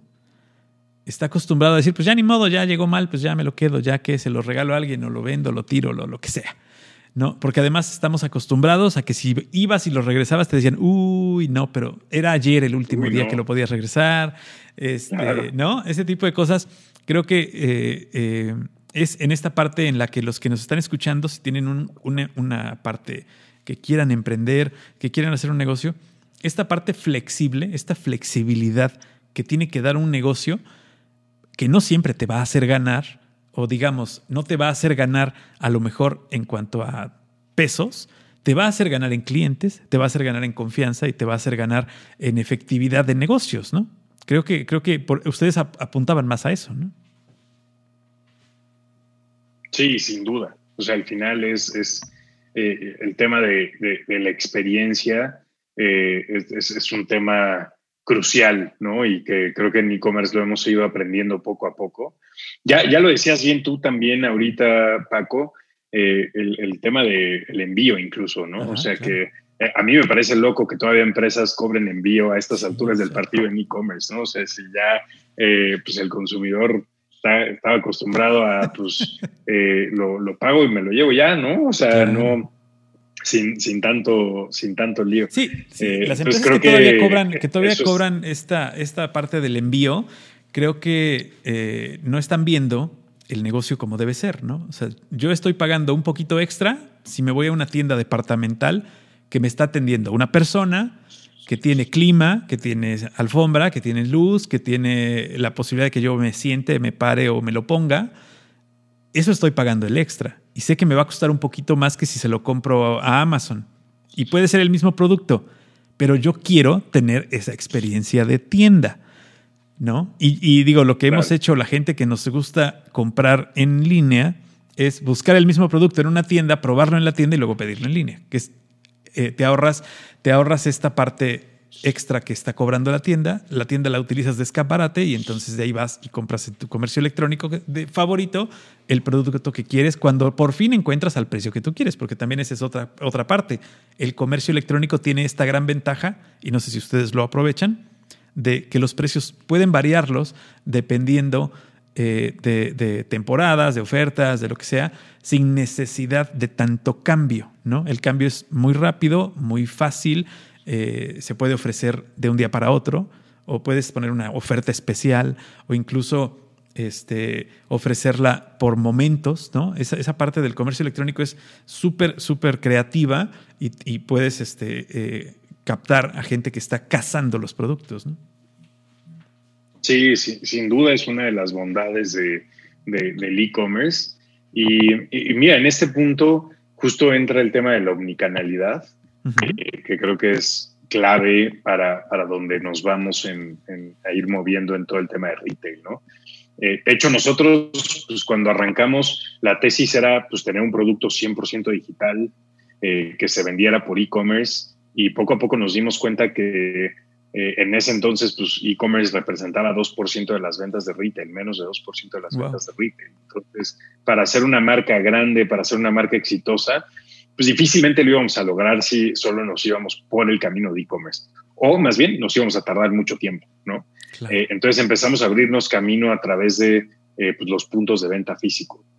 Hoy tenemos este, ya 24, 24 tiendas eh, y, parte de, nuestra filosofía para las tiendas, esto de hablando de tiendas propias de Luna, es que la experiencia de nuestro cliente se enriquezca, ¿no? Y parte muy importante, que la experiencia igual sea, se conserve, sea congruente entre todos los distintos canales que vamos a tener. Eso para nosotros es algo que, es primordial, ¿no? Eh, ¿Y en qué sentido es primordial? Que siempre vamos a buscar que pues, todos nuestros canales de venta, el consumidor pues, tenga el mismo precio, ¿no? Y que si hay un factor de decisión, pues el factor de decisión sea si quiere la lealtad a la tienda departamental, si tú eres tarjetaviente de Liverpool eh, o si prefieres comprar a través de Amazon o quieres ir directamente con nosotros, pues tú decides por qué canal, ¿no? Pero finalmente eh, nosotros te vamos a ofrecer el producto al, mismo precio, con una experiencia en la que trataremos de ser totalmente íntegros. Y, cuando entramos a Liverpool, parte de lo que nosotros, exactamente, parte de lo que nosotros tuvimos que romper ahí fue justamente decirle a Liverpool, oye, pues eso que ofreces de no hay cambios y evoluciones, si yo voy a entrar contigo, pues tienen que haber 100 noches de prueba, ¿no? Eh, porque al final esa es la propuesta de la marca. Si quieres con los demás, ¿no? ¿No? Pero conmigo. Pero, pues, creo que ustedes, han este arrastrado a este los demás. Ustedes han arrastrado a los demás a que tengan estas noches de prueba. Eh, ahora, muchas marcas tienen noches de prueba, incluso en colchones tradicionales. Sí, sin duda. Y, creo que eso es algo bien positivo, ¿no? O sea, bien positivo para, para el consumidor. Eh, y, creo que es parte de eh, justamente entrar y ser disruptivos en una industria que pues, estaba muy cómoda, ¿no? Eh, y, que cuando llega a haber esa disrupción, pues al final el, que se va a ver y el que se debe de haber beneficiado siempre, pues debe ser el, consumidor. El consumidor. Claro. Guillermo, hace rato tú mencionaste el tema de el, como uno de los pilares, el ciclo de retroalimentación del consumidor. Y yo pienso que dentro de todo el modelo, tanto de, sobre todo, pero pienso que el e-commerce debe tener esta exploración de ese famoso CRM, que para los que no conocen lo que significa CRM, y yo le llamaría un CRM 360, que es esa relación con el cliente, es esa gestión de relación con el consumidor, ¿no? Em, desde el, el, preventa, el venta, esos momentos de verdad que, que se llama, eh, es, y la postventa, eh, porque a veces pasa que el CRM se aplica solo para mandarte cotización, darte seguimiento a ver qué pasó, si ya decidiste, pero ya me compraste, ya sea un coche, una lavadora, un X, y no hay ese, esa amplitud de la relación con el cliente a largo plazo, tal vez no te va a comprar un colchón cada semana, pero sí te puede comprar productos alternos, cuando tu extensión de línea puede ser sábanas, colchones, edredones este, de temporada, pero si solo me buscas para venderme y nunca me, me encuestas, nunca me preguntas, entonces no puede aumentar lo que los norteamericanos llaman el share of wallet o la participación en la cartera del consumidor, o sea, en la cartera literal, o sea, donde metes tu dinerito. No sé si me estoy explicando. Yo creo que esto es una cuestión que a veces el e-commerce, el negocio electrónico, termina el proceso en el momento que recibes tu, mercancía y se, se, acabó. ¿Qué están haciendo ustedes al respecto? No sé si me expliqué o, o revolví mucho el concepto. No, no, no, te, explicaste perfecto, Emilio, y eh, el concepto al que vas y lo que acabas de, describir eh, es lo que nosotros llamamos el, Customer Journey Mapping. ¿Y qué significa esto? Pues es el término de tal cual mapear, eh, entender cómo se dibuja el, viaje de tu consumidor a través de distintos momentos. Y, esto me parece clave, vaya, no solo para negocios digitales, sino para cualquier marca. creo que es importantísimo eh, constantemente visitar pues, cómo se dibuja el, viaje de su consumidor, cuáles son los momentos importantes. Eh, y nosotros utilizamos una, una metodología particular en la que pues vamos encuestando y entrevistando a profundidad a clientes nuestros de distintos segmentos, no sé, gente que nos haya comprado físicamente en tiendas físicas, que nos haya comprado en línea, que haya comprado en Liverpool, eh, y lo que nos damos cuenta es que puedes agrupar distintos momentos de, verdad, eh, que se les llama momentos de verdad porque pues, son momentos en los que eh, el, consumidor ve si es cierta o no la propuesta de valor que tienes. Por eso son momentos de verdad. Es donde de verdad sacas si, si, lo que ofreces es cierto o no es cierto. ¿no? Em, y, y justamente lo que hacemos es ir viendo desde la preventa cómo ocurre todo el proceso de investigación, de decisión, de compra y luego de postventa de nuestros clientes y cuáles son todos los distintos puntos de contacto que van a poder emplear con nosotros y en qué grado los utilizan, ¿no? Eh, entonces, eh, es interesantísimo hacer este ejercicio porque, por ejemplo, lo que nosotros detectamos ahí es que el proceso de investigación de un consumidor mexicano, típicamente, algo muy interesante es, en su mayoría, pues lo realizan parejas, entonces van en conjunto, ¿no? Entonces también existe una negociación eh, entre la pareja sobre qué decisión van a tomar, porque tiene que ser en conjunto. Eh, es algo que, que, incluso llega a tomar varias semanas, no es de una sola vez. Eh, y algo muy interesante es cuando una persona cae en cuenta que necesita un colchón, que puede ser por varios factores, aunque típicamente es porque ya se dieron cuenta, lo que decíamos al inicio, que la maca ya está actuando exactamente, ya está actuando como brackets, pero también puede ser porque se cambiaron de casa, le quitaron las sábanas y se dieron cuenta que ya va de mal en peor, ¿no? Eh, o, porque pues está creciendo la familia. O, viene la suegra, ¿no? Viene la suegra de visita. o, cambias de, cambias de pareja la suegra. este, un nuevo colchón.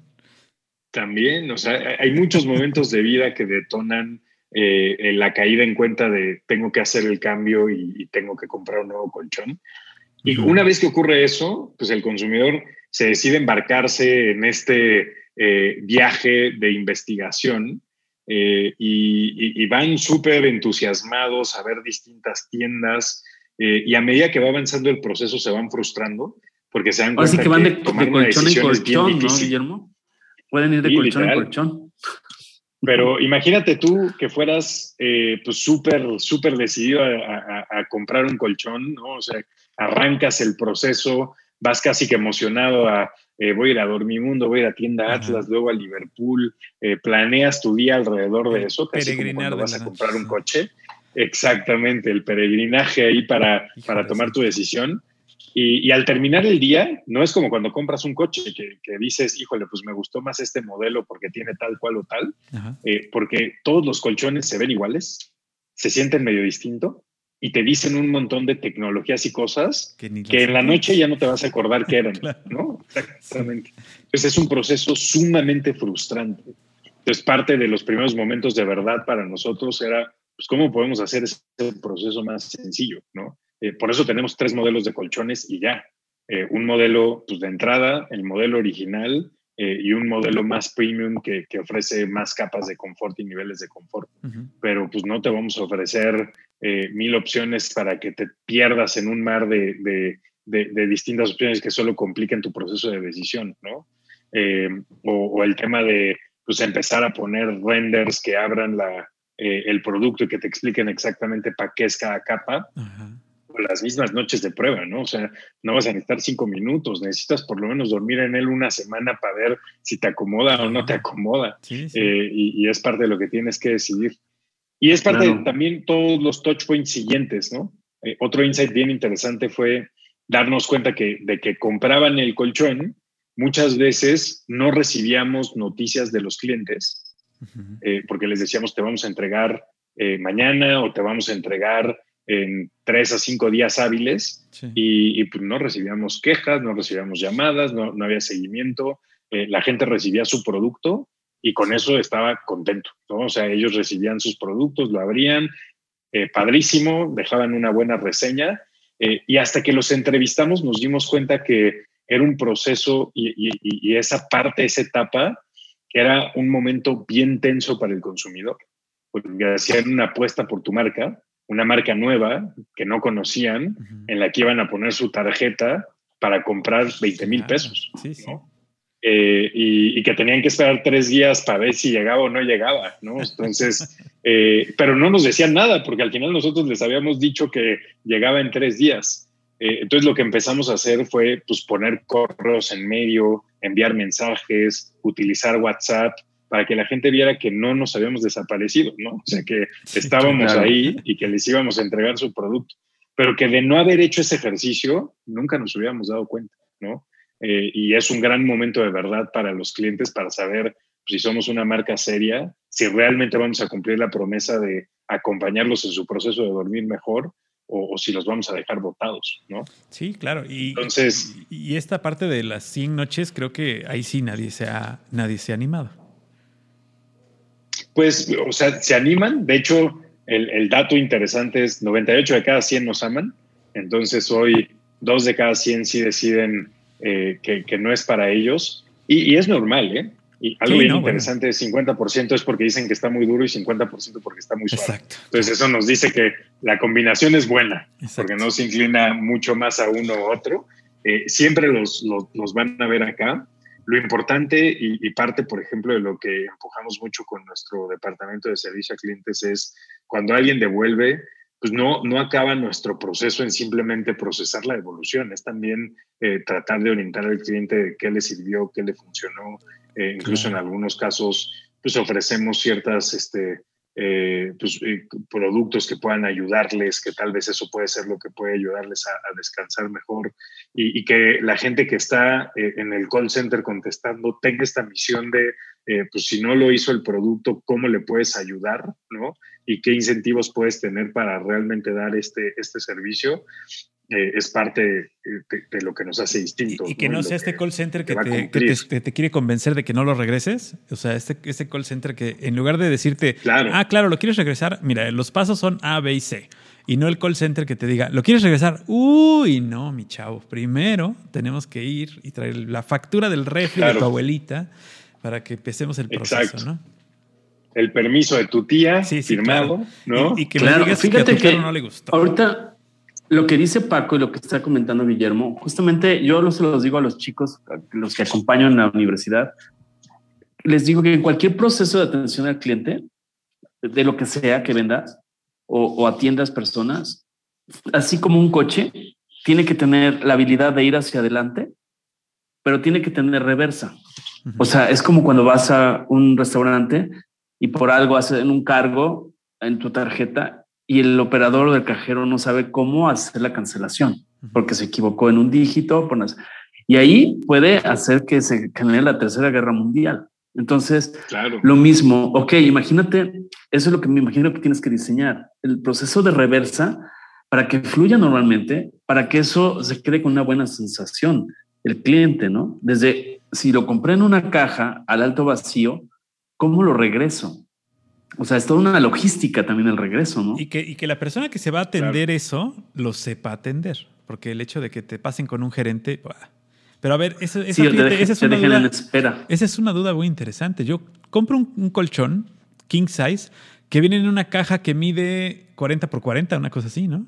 Eh, un, tamaño más o menos así y que cuando yo lo abro, digo, porque tengo un colchón similar, eh, no un colchón, tengo una, un, un cubre colchón similar también de espuma, que venía en una caja también, y que al abrirlo se convierte en un colchón. Y que si tú dices, bueno, ¿y cómo lo vuelvo a meter ahí? ¿Qué hacen ustedes cuando un cliente te dice, pues si lo quiero regresar?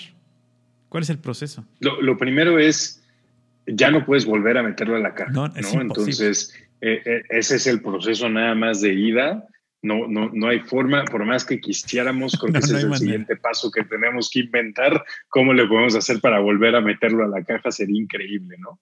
Pero eh, algo bien importante para nosotros es, eh, en este proceso de evolución queríamos hacer dos cosas. Primero, que fuera un proceso escalable, que realmente fuera algo que, pudiéramos escalar. Imagínense, pues hay que recoger un colchón en eh, Ocosingo, Chiapas, ¿no? ¿cómo le vas a hacer?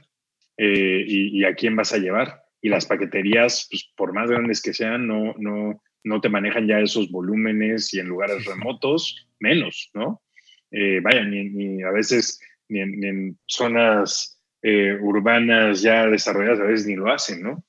Entonces, con ese reto en mente, era, era lo primero que teníamos que resolver. Y lo segundo es, teníamos que asegurar que el consumidor no pensara por ningún motivo que íbamos a revender ese colchón, porque sí es como una prenda íntima, ¿no? Entonces, ese era un reto bien grande.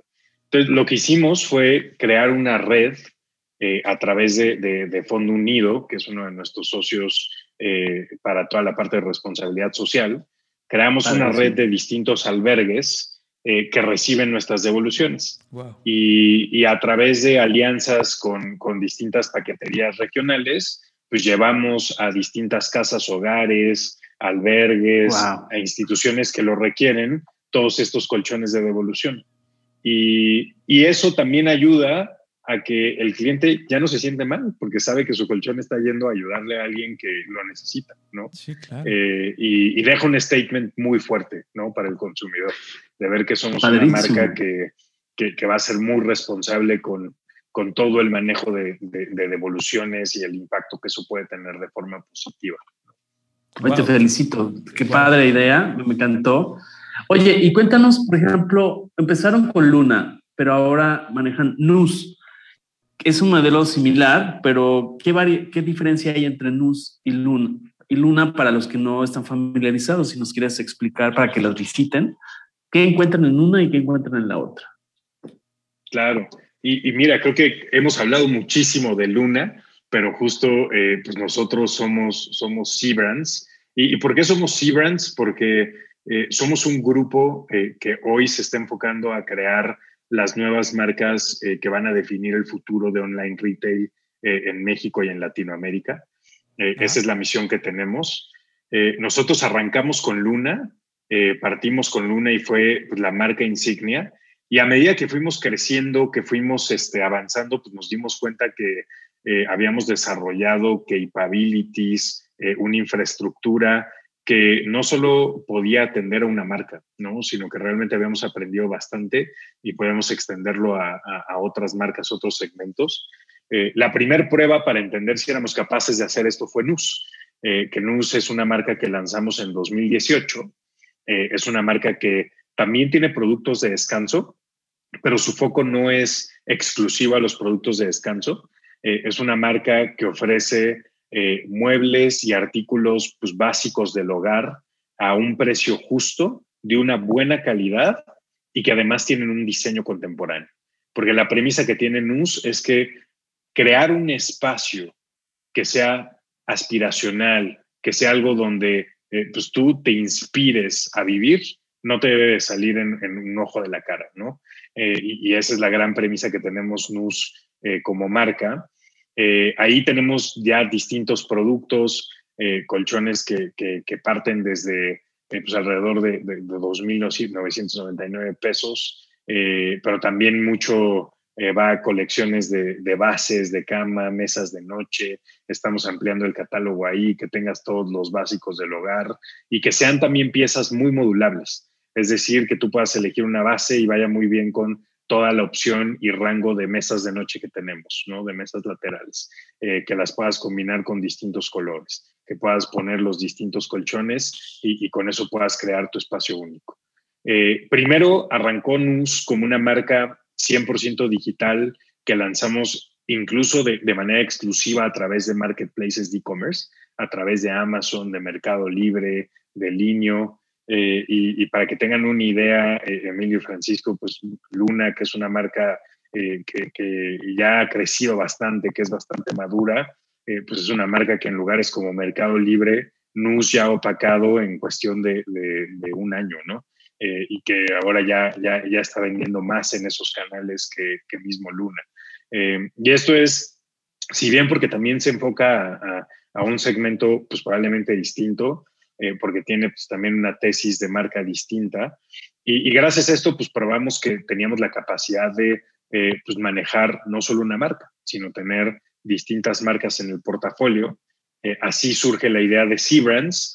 y bueno, C-Brands ahora estamos preparando para este año varios lanzamientos de marcas distintas, donde pues, la jugada es justamente revolucionar el e-commerce desde la construcción de marcas que tengan una tesis muy similar a lo que Luna ha hecho, encontrar estas industrias donde hay un gap, donde puede haber una disrupción, donde nosotros podemos agregarle valor al consumidor por el tipo de productos que elijamos, por la propuesta comercial que les ofrezcamos. Eh, y con esto, pues lo que buscamos es cambiar las reglas del juego del retail, eh, formarlas en, general en Latinoamérica, eh, parte de nuestra expansión, igual que, que de hecho el año pasado eh, abrimos ahí en, Estados Unidos a través de Amazon eh, y que nos iremos expandiendo a otros lugares eh, con esta tesis, ¿no? Y que creemos que al final será también el, futuro de las marcas que hoy vemos de consumo, pues no, solo, no solo en México, sino en todo el mundo. Pero todas estas están asociadas al, descanso, o sea, decir, a la habitación, a ese lugar íntimo, a ese lugar el buró, la lamparita, la almohada, el, este, el edredón, todo, o ya empiezas a diversificar a otras áreas? No, ya, ya vamos a diversificar, claro. Ya vamos a diversificar, a ver otras verticales. parte importantísima es también reconocer qué es lo que hacemos bien, ¿no? Y nosotros hoy en donde, donde nos hemos metido y lo hacemos bien es eh, en hardwoods, entonces productos que eh, pues representan ahí cierta, eh, cierto ticket, ¿no? Un ticket un poco más alto, es lo que hemos sabido también manejar, que sabemos este, vender a través de distintos canales de distribución. y si bien vamos a profundizar también en la vertical de descanso, donde creemos que hay una oportunidad tremenda en otras categorías que todavía hay que explotar. Pantuflas. Y que podemos, eh, pues hay, hay, hay bastantes, ¿eh? hay, hay ahí, este, eh, solo ahorita, por ejemplo, con la pandemia, un tema también de almohadas especializadas y acoginamientos ergonómicos, es algo también una oportunidad increíble. Hay, hay, hay, muchas cosas ahí que, que que pues ahorita se están cocinando apenas, ¿no? Claro. Eh, y, pero no, no, no es exclusivo eso, mucho de lo que nos estamos enfocando es, pues hay otras industrias que así como nosotros encontramos hace cinco años colchones, hoy están así, ¿no? Y, creemos que pues es la oportunidad de poder atacar esos mercados eh, y ser ágiles, ¿no? Y, ahí eh, los dejo igual con, con una frase eh, que nosotros utilizamos mucho dentro de la compañía, que creemos que es la síntesis de, de, nuestra filosofía interna y cómo, cómo nosotros nos conducimos. Y, y, es que no son los grandes los que se comen a los pequeños, sino los rápidos a los lentos. Eh, claro. esa es la forma en la que creemos que, se va a revolucionar el mercado. Exacto, esta agilidad, ¿no? Es, es, más la agilidad que pueda tener un negocio que ofrezca algo distinto, que puede vender lo mismo que tú o puede vender incluso menos que tú, pero con mejor calidad de servicio al cliente, de atención o de respuesta. Y eso va a hacer que el cliente se sienta más a gusto que comprárselo a otra persona. Y bueno, ahí sí, tienes toda la razón. Creo que, y creo que importante también es decirles a los que nos escuchan y que quieran invertir en hacer un emprendimiento, en vender, en es eh, quedar firmes con sus, con sus metas, que no se que, que, no, que no le quiten valor a sus metas porque algún inversionista les diga que no están bien, que sean, que se casen con sus ideas y que este y que que sean firmes, ¿no? O sea, que tengan esta, que esta respuesta real. Es, así de simple. Eh, el mercado, hay que llegar a cambiar el mercado y no que el mercado te cambie a ti. Claro, sin duda. Claro. Eh, hay que ser firmes. Al mismo tiempo hay que ser humildes, ¿no? En reconocer que eh, pues siempre habrán cosas que, que, podremos mejorar, pero finalmente todos los que están pues haciendo, haciendo su lucha es por algo, ¿no? Porque algo han visto, algo, algo eh, creen que se puede mejorar y, eso es eh, lo, que debe de, empujarlos y, por ningún motivo se, debe de desvirtuar. ¿no? Así es, exacto. Claro, no descartes, mi querido Guillermo, no descartes un mercado potencial. Que ustedes no están viendo a Paco, yo sí lo estoy viendo. Él tiene ahí una almohadita, ¿no? Porque ya está grande, ya está grande el conductor. Entonces, la tercera edad, ahí Guillermo, pues una, una para la, la edad dorada, para que Paco tenga una, almohadita. Está genial esa. ¿Sabes qué quiero yo? ¿Sabes que sí, sabes que sí ando buscando y estoy haciendo este eh, estudio de mercado con un producto que ando buscando con las almohadas estas para las rodillas para dormir. Ese producto, ese producto espero que lo tengas pronto en tu página y me cae que sí te lo voy a comprar. Y bueno, el colchón obviamente también cuando llegue el momento, cuando llegue el momento el colchón también voy a comprarme un Luna. No, buenísimo. Cuenten, cuenten ahí en cuanto vayamos lanzando ahí, les enviaré para que puedan, puedan verlos también eh, todos los productos que estamos preparando, que vamos cocinando ahora poco a poco. Ah, exacto. Te digo, yo, yo sí, ya, ya adquirí un, un de estos cubre colchón de espuma. Eh, compré un, un cubre colchón de 4 pulgadas, que la verdad hace la gran diferencia en que tu colchón, eh, lo que era tu colchón y lo que es el colchón ahora. ¿No? Pero obviamente eso es un paliativo para un colchón que se está volviendo hamaca durante unos meses y después tendrías que comprar el colchón. Entonces, bueno, ya vendrán tiempos en donde Emilio este, me pagará bien y entonces podré comprar un colchón. Exactamente. Muy bien. Oye, a ver, platícanos este, las páginas para que los que nos están escuchando, para que se animen a comprar su colchón. ¿Tienes servicio a todo México? ¿Y a qué otra parte? ¿Centroamérica? ¿Alguna otra región? A, todo México y por ahora Estados Unidos. En, Estados Unidos hemos lanzado la almohada y, pronto vamos a ya eh, entrar con, con, una mayor cartera de productos eh, a través de amazon.com. Entonces, si alguien nos está escuchando eh, en, en, Estados Unidos, cualquier lugar de Estados Unidos, puede también comprar nuestra almohada ajustable Luna a través de amazon.com. Y acá en México, pues nos encuentran en luna con dos U's, L-U-U-N-A.mx.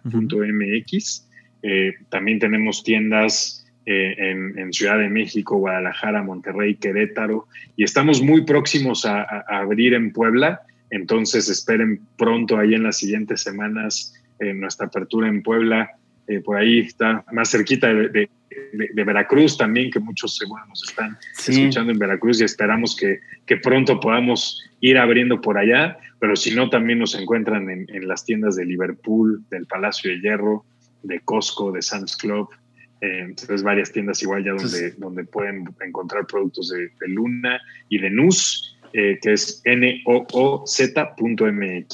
Recuérdanos las garantías. O sea, el envío no, va, no va este, con costo, pero recuérdanos las garantías. Envío gratis. Envío gratis, en el caso de Luna, son 100 noches de prueba para todos los productos.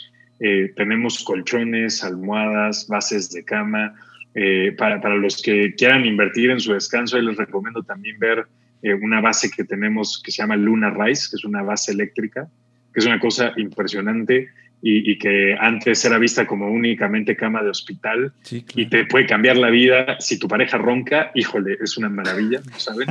Eh, y, también si tienes problemas lumbares o, gente que tiene ciática, es una cosa impresionante. Sí, o problemas de circulación en piernas también. gravedad cero. Exactamente. Eh, sábanas, duvets, eh, eh, mesas de noche también, eh, incluso un colchón para bebés que se llama Luna Mini. Todo con 100 noches de prueba, envío gratis a toda la República Mexicana. ¿Entregan en cuántos días? ¿Tres? Entregamos a toda la República Mexicana en tres a cinco días hábiles. si están en alguna de las principales ciudades, en Ciudad de México, Guadalajara, Estamos incrementando igual zonas de cobertura en otros lugares en Monterrey. Eh, pueden, entre, pueden recibir el mismo día de su compra eh, o al día siguiente.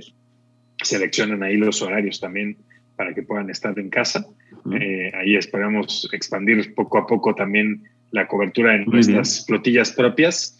y, bueno, pues algo, algo importantísimo, igual en el caso de NUS, es 30, 30 noches de prueba en los colchones, eh, y, 15 noches de prueba en todos los, productos. Eh, igual devoluciones eh, sin preguntas, sin letras chiquitas, sin engaños y, algo muy importante, todos nuestros productos con garantía total, que eso es algo que, para todos los, los que compran productos de esta industria, ojo con las garantías porque muchas veces no son totales. ¿Qué quiere decir una garantía total? Nosotros damos 10, 10 años de garantía en el colchón, eso significa que si en el último año, año 9, mes 12, día 30, tú notas una deformación, te lo vamos a cambiar por uno nuevo completamente gratis, totalmente gratis, ¿no?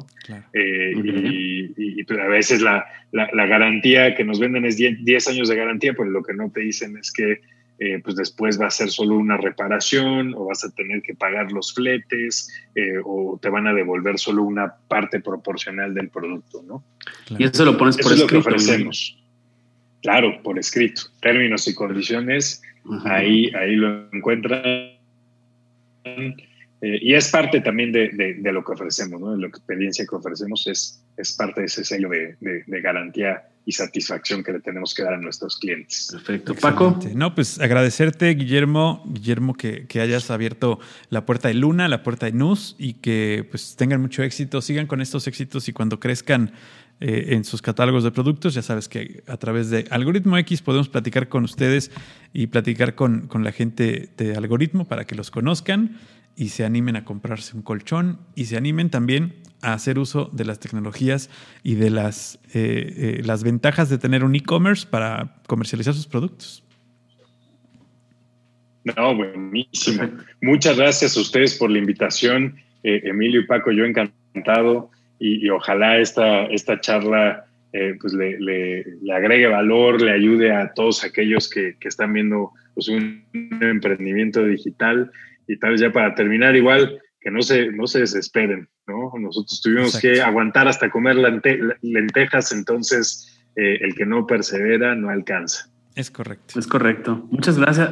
Algo con lo que quieras cerrar, además de, este, este, mensaje, algo que no te hayamos preguntado para, para que no te quedes. Pues, eh, cuando pues estés descansando, puedes descansar además de tu colchón, decir, bueno, ya dije todo lo que tenía que decir. Bueno, lo, último que puedo decir es, de verdad, eh, si bien pensamos que, hay que descansar hasta que uno se muera, no es cierto, ¿eh? el que no descansa se muere más rápido. Entonces, y se muere eh, cansado. No, no, crean eso, duerman bien, duerman bien. Exactamente. Así es. Exacto, no queremos que nos vengan a jalar las patas. ¿Ya ves, Emilio? Exactamente. Eh, aquí, Emilio que tiene, Muy bien. es como manda, este, no dormir, entonces este, hay que dormir, por eso se te cae el pelo. Exacto. Ok, muy bien, Guillermo. Muchas gracias. Es un gusto estar que hayas estado aquí con Algoritmo X, Guillermo Villegas, y gracias por, por atendernos y dedicarnos este tiempo valioso de tu agenda. Gracias, amigos. No, muchas gracias a ustedes. Nos escuchamos el próximo jueves. Gracias, Paco. Y recuérdales, diles el mantra. Como siempre, como siempre, por supuesto, hay que escuchar, comentar y compartir. Muchas gracias.